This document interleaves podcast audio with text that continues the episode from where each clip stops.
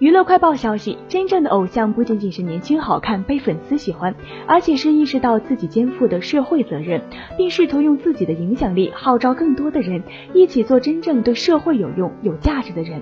四十岁的叶璇做到了。日前，叶璇和朋友吃饭，看到隔壁桌的人点了一份洋葱，结果从头到尾这桌客人都没有动过这盘食物。